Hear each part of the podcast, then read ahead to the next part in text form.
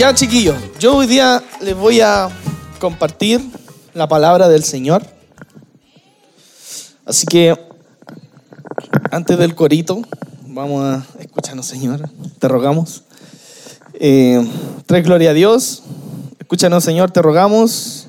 O lectura. ¿Cuál de las tres? Eh, voy, voy a orar antes de empezar. Saben, chiquillo, voy a decir algo demasiado simple. Es demasiado simple. Así que los que escuchen nomás, escuchen. Así que voy a invitar al Espíritu Santo para abrir nuestros corazones y escuchar lo que el Espíritu Santo quiere hacer. ¿Ya? ¿Ya o no? Ya. Espíritu Santo, ven y háblanos, Señor. Úsame como tú quieras. Um, somos, somos para ti, te pertenecemos, Señor, y queremos una relación contigo. Queremos verte más, queremos experimentarte más, queremos vivir lo que salía en la Biblia, Señor. Así que, Señor, te amamos. Amén. Y todo el pueblo dice, yo creo que... Yo creo que hay que volver a los, a los clásicos, a los, hábitos clásicos. Ya.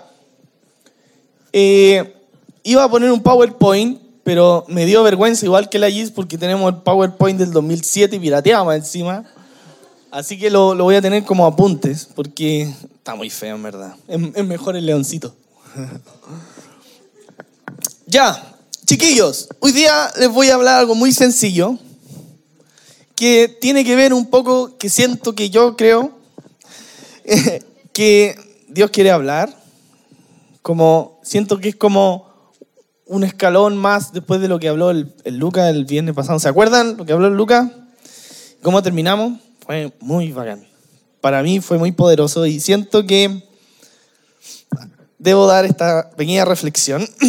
Y la verdad, todo empezó por una experiencia que tuve la semana pasada. Tuvimos un choque con la Gis en nuestro auto y se rompió un foco, nada grave. Y para los que tienen auto, esas cuestiones, un foco, andar con un foco, estaba así el foco, así. es un atado porque te pueden partear y es súper complicado. Entonces, no tenía plata por un mecánico. Gracias a Dios me compré un auto que los repuestos salen como tres lucas. Más barato no puede ser. Entonces ya compramos, con la GIS fuimos temprano a comprar los repuestos y, y, llamé a mi papá, porque mi papá es súper tuerca. De, de, chico, a los 13 años se hizo su primera moto. Esa onda, y él hacía motocross y... Pucha, él cacha caleta. Entonces dije, papá, se me rompió un foco. de foco. Y y más encima el, el motor estaba sonando así. Entonces sonaba muy mal. Ya, ya más encima la Gis trabaja con el auto. Entonces ya fuimos a la casa de mi papá. Y ya lo empezamos a arreglar. Empezamos y todo. Y yo empecé a arreglar otras cosas porque el auto estaba muy malo. Y, y de repente estamos arreglando los asientos. Que hay un asiento que se va para atrás. y para sacar el asiento y volver a ponerlo bien, había un tornillo. Es súper importante, pongan atención, el tornillo es la clave. Entonces yo voy con el desatornillador y yo no, no soy una persona tan sabia con mi papá, pero por ser su hijo cacho un poco de mecánica, trabajé con madera un tiempo. Entonces voy con el destornillador, con toda mi fuerza me cargo y ustedes saben que hay que hacer presión y a la vez girar, ¿cierto? Entonces voy con todo así. Y, no pude. Ya, voy de nuevo con todo así. Y no pude. Y de repente diga, no, tranquilo hijo, esto se hace así. Tomó un caimán, tomó el desatornillador, se puso arriba y lo giró y sacó el tornillo. Ya, súper simple. Pero yo, algo me pasó en ese momento. Y me quedé sentado ahí y pensé, ¿Cuánto tiempo hubiese pasado yo sacando ese tornillo? En serio, no? no ¿Cuánto tiempo hubiese tenido esa maleta mala ahí? Y dije, y mi corazón dijo, ay, qué bueno tener un papá.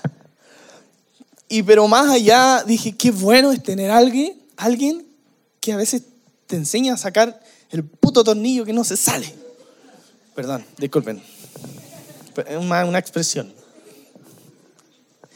Y, y, ¿saben qué? Nosotros seguimos a Cristo. Y muchas veces nos, nos topamos con tornillos. Voy a dar una... Esa fue la preintroducción. Ahora viene la introducción. Después el mensaje. Nosotros nos hacemos llamar cristianos. Por ende, ¿por qué? Porque a los cristianos les decían, es como una, una palabra que significa mini Cristo. Que en su tiempo a los que seguían a Jesús les decían cristiano, ya se entiende.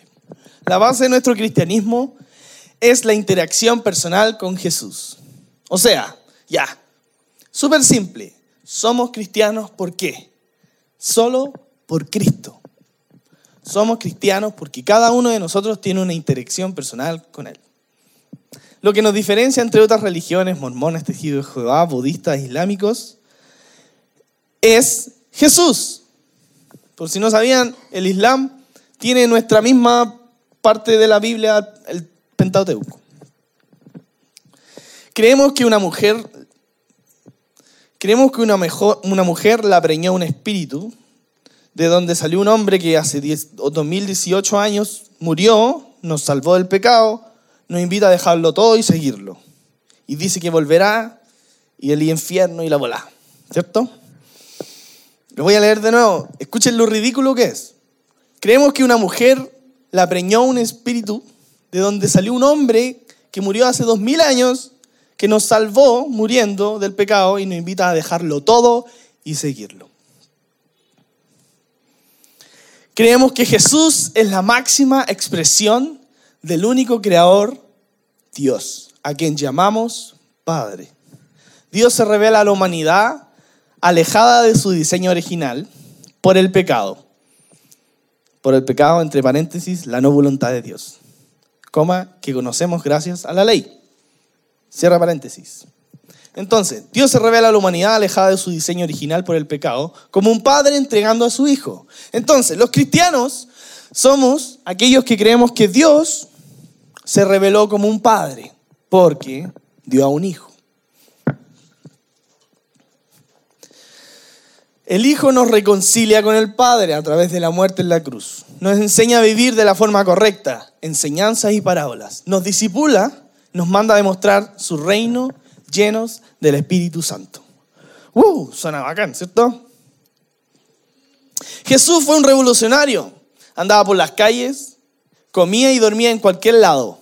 Confrontó a las autoridades de la época, sanaba a los enfermos y echaba fuera a los demonios de una. Daba conferencias de miles de personas en los cerros, multiplicaba la comida, caminaba por el agua, viajaba de ciudad anunciando y demostrando el reino de Dios. Le gustaba tomar y comer con marginados y chantas y no hubo nadie que le hizo frente. Este es el compadre que, que seguimos, ¿cierto? Todos estamos de acuerdo con eso, ¿no? Ya, entonces, vayan asimilándose con el concepto. Somos cristianos, ¿por qué? Porque seguimos a Cristo.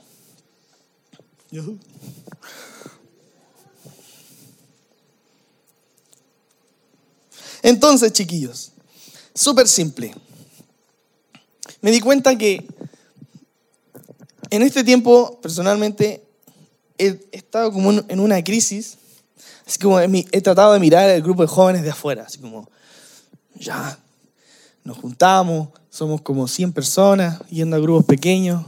¿Para qué lo hacemos? ¿Por qué lo hacemos? ¿Por qué Dios? ¿Por qué lo reúne jóvenes? ¿Para qué? ¿Cómo? ¿Dónde? Ay, estaba en, en harta crisis, le he comentado a mi esposa y a Ana Vale. Y, saben que, no me gusta decir esto, pero yo tengo una responsabilidad en el lugar en donde estoy yo, junto a Gis y Valentina en este lugar. Yo tengo una responsabilidad. Y velo por la visión del cristianismo de nosotros. O sea, no solo yo, todos tenemos distintas visiones. Pero yo heredé un cristianismo,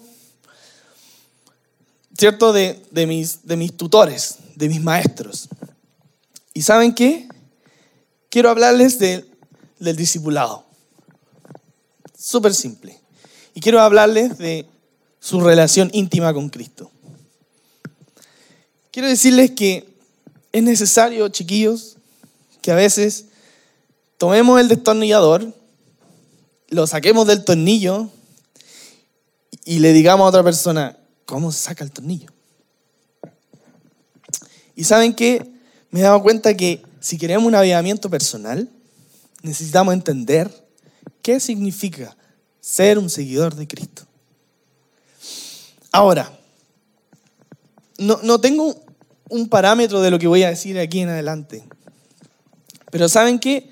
Yo soy hijo de un misionero, un hijo de una persona que lo dejó todo y se fue a otro continente. Se casó con una hija de pastor pentecostal. A los seis meses se casaron, tomaron un pan de molde, un furgón, y se fueron por todo el sur de Chile durante dos años, yendo a cada iglesia. Mi papá predicaba y mi mamá tomaba la guitarra. Y cada día yo vi a mi papá y a mi mamá con su Biblia en la mañana orando y buscando a Dios.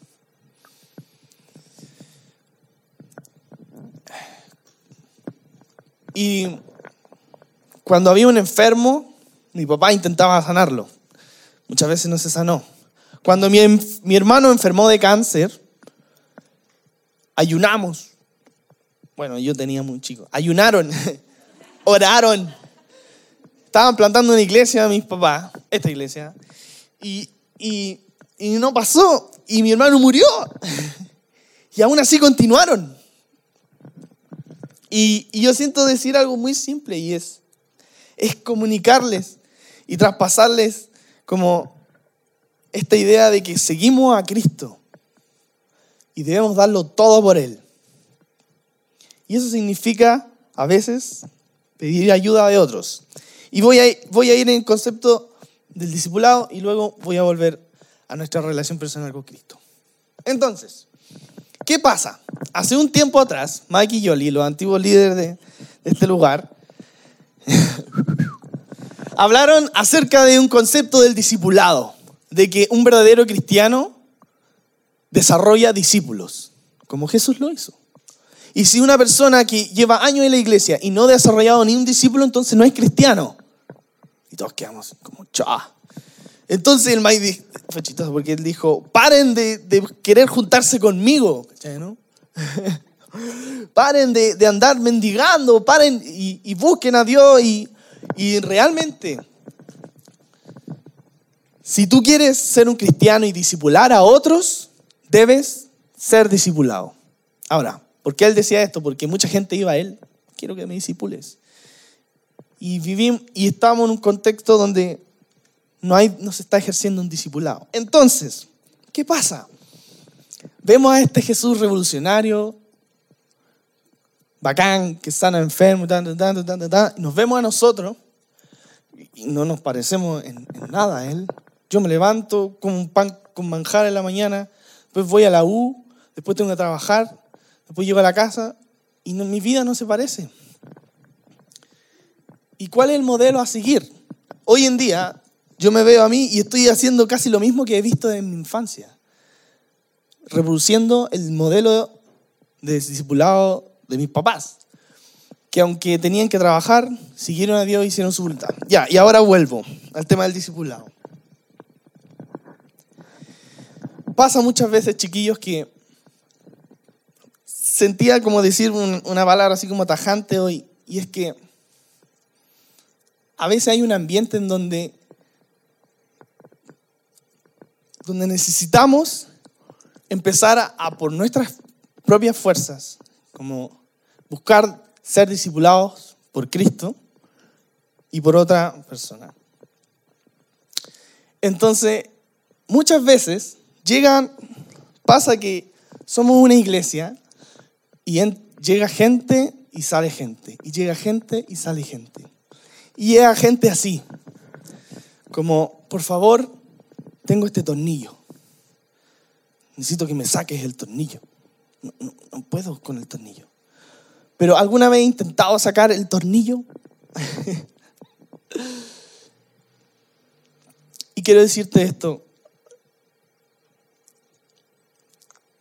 Como cada uno aquí debe desarrollar una relación personal con Cristo. Y a veces el tornillo se vuelve el pecado, a veces el tornillo se vuelve el problemas, a veces la familia, el dinero y todo.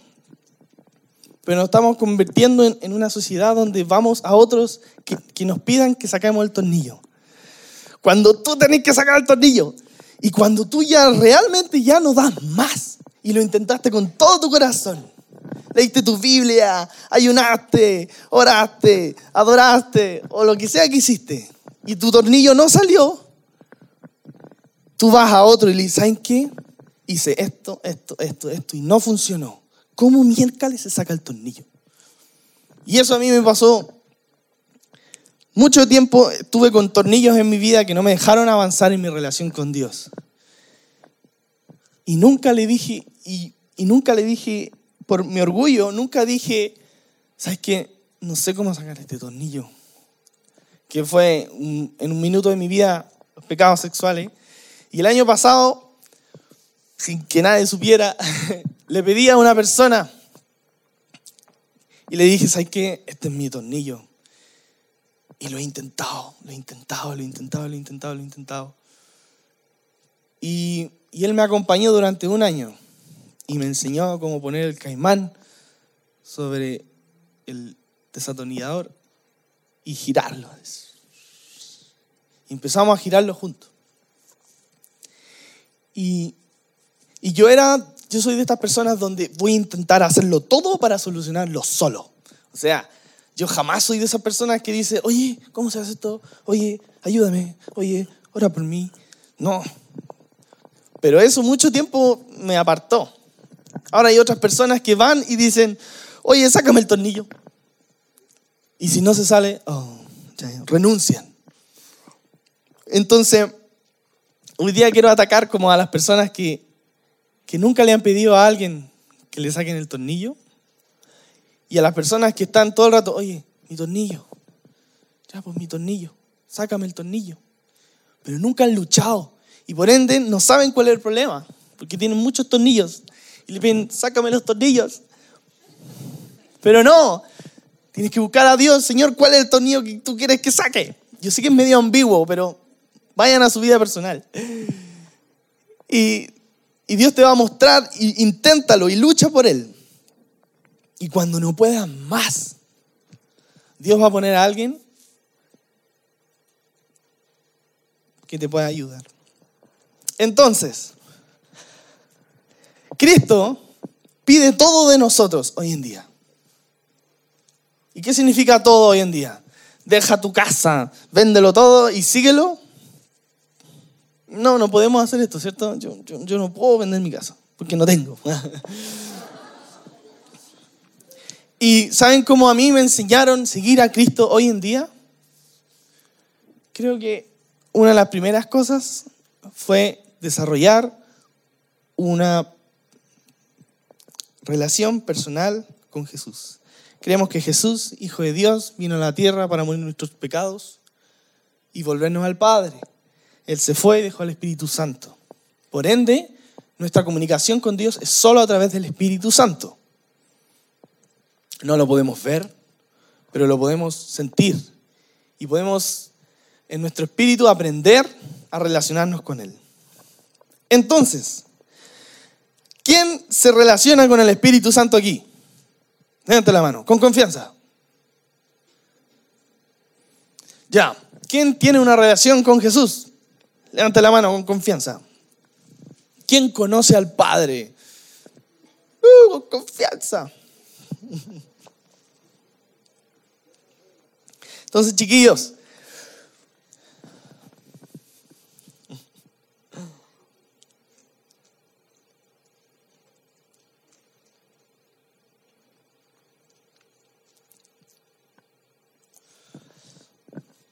no entiendo no entiendo muchas veces a Dios. pero en mi vida he tenido que sacrificar, renunciar y sufrir muchas cosas por seguir a Cristo. Y siento hoy que para recibir ese avivamiento personal con el que hablamos el viernes pasado, y que como grupo de jóvenes experimentemos un avivamiento, como grupo de jóvenes, debemos comprometernos, cada uno, a seguir a Cristo con todo y humillarnos para pedirnos ayuda unos a otros. A principio de año Dios me empezó a incomodar. Jeremy, quiero que vaya a esta persona y le digas que te disipule. Y yo, no. O sea, sí, sí, Señor, decía, pero no quería. Obvio, uno siempre dice, sí, Señor. Pero no quería en mi corazón, porque lo he hecho toda mi vida. Además, mis papás son pastores, mi hermano es pastor, mi otro hermano es pastor, mi tía es pastor, todos son pastores. Y, y yo sentía a Dios empujándome, empujándome, empujándome. Y en el momento en que lo hice, sentí que Dios derramó más de Él sobre mí. ¿Y saben qué? El cristianismo llegó a ti porque el discípulo de Jesús le dijo a otro, a otro, a otro, a otro, por miles de años, y llegó a ti. Entonces, les quiero animar, chiquillos, a que si tú no estás siendo discipulado por alguien, busques ser discipulado. Pero no a pedir que te saque tus tornillos, sino que te muestre cómo sacar el tuyo. ¿Se entiende? ¿Se entiende, no? Entonces, chiquillos, cuando hoy día cantábamos esa canción, Cristo, que en verdad dice, sé el centro, sé el fuego en mi corazón. Tenemos que volver a esto otra vez. Y, no, es emocionante escuchar algo así, pero quiero confrontarte con, tu vida, invitarte a, a tener una relación personal con Cristo. Ahora, para los que no han escuchado esto antes, y es como, yo ya tengo una relación personal, y está bien. Yo sentía decirte como, eh, este tiempo he, sentido que necesito que me guíen en algunas áreas de mi vida. Y, no lo he hecho porque, porque la vida avanza y como que uno no, reacciona. Y, y, si tú estás en un minuto donde necesitas, yo te quiero invitar a que tú lo hagas y te acerques a alguien, a un líder de esta iglesia, a los pastores, y te exponga. En esta iglesia creemos que nos podemos hacer vulnerables unos con otros. Así que chiquillos, vamos a tener un tiempo muy fome.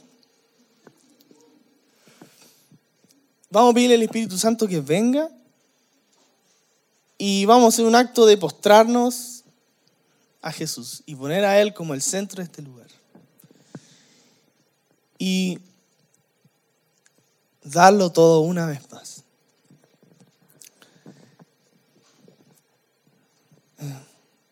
¿Sabes qué? Deja todo y sigue a Cristo hoy. En lo que sea que signifique eso. Si hay cosas primero en tu corazón antes que Él. Si hay planes en donde Él no, no son el centro. Eso es muy fácil de identificar cuando tu vida no gira en torno a Jesús. ¿Tus planes para mañana son el plan de Jesús para tu vida? ¿Son lo que Jesús te dijo que hicieras? Yo sé que esto es como raro, es como que, pucha, yo el próximo año me gustaría trabajar y comprarme, no sé, esto, otro, sigo en la iglesia, pero es tiempo de que como grupo de jóvenes nos arrodillemos y preguntemos, Cristo, ¿qué quieres hacer para mi vida?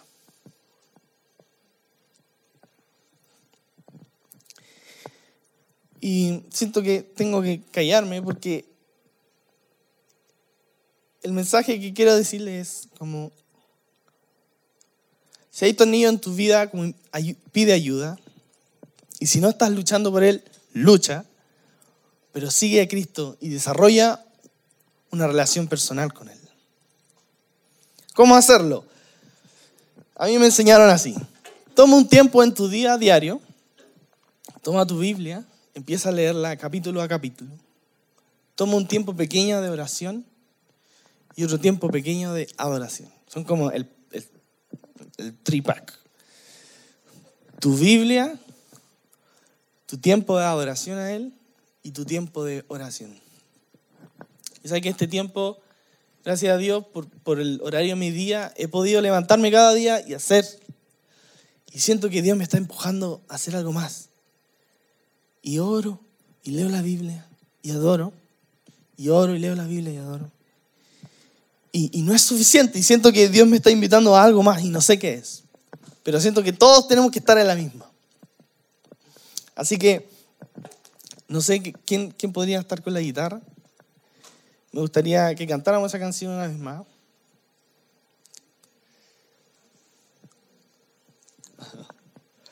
¿Y saben qué? Vamos a hacer un, acto fome.